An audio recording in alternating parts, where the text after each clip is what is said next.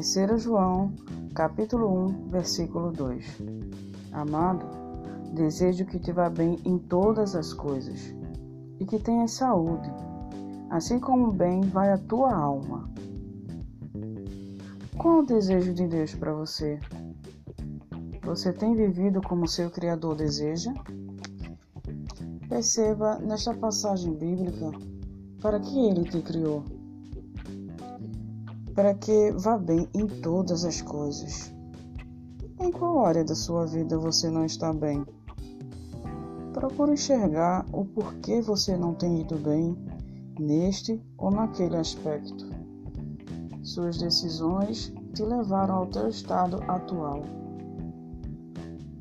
Você é responsável pela condição em que se encontra hoje.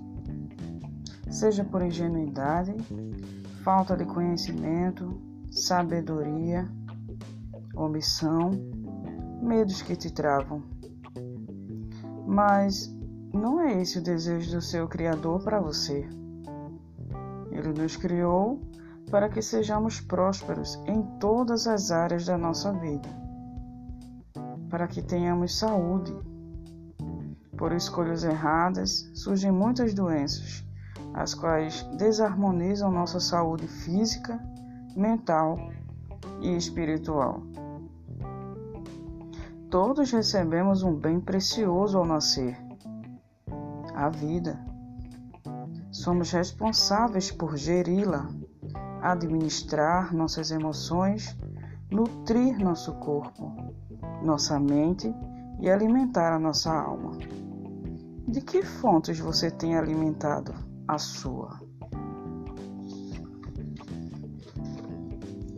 Você sabe o que é alma? Alma é um campo de energia, palavra que vem do latim e significa vida, sede do pensamento. Como está a sua alma? Ou melhor, como estão os teus pensamentos? Se sua alma está bem, coisas boas fluirão de dentro de você. Sua energia é capaz de afetar a cada ambiente que frequentar e as pessoas com as quais tiver contato. Use sua energia para abençoar, dominar. Se você dominar o ambiente, é capaz de dominar tudo. Tudo é energia.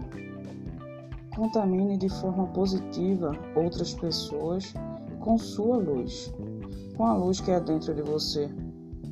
Nossa energia é manifestada através de nossas atitudes e nas palavras que proferimos. Por isso, cuidado com o que fala. Você certamente afetará o ambiente e as pessoas de forma positiva ou negativa. Entende o poder do que sai da nossa boca? Nossas palavras denotam um estado de maturidade emocional em que nos encontramos. Não seja um esgoto ao falar. 70% do nosso organismo é água. Água gera energia.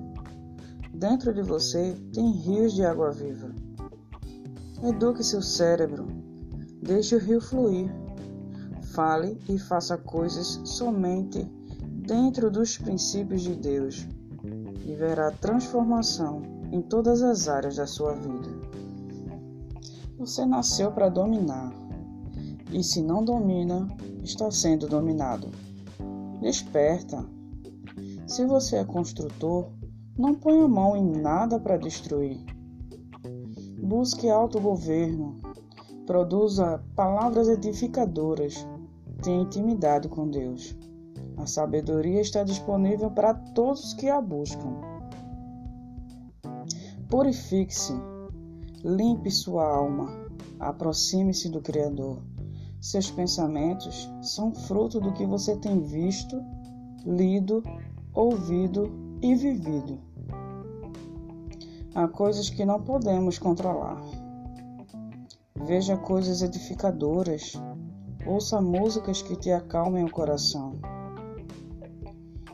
As coisas as quais não conseguimos controlar nos resta controlar nossas ações e reações diante delas. Medite sobre isso.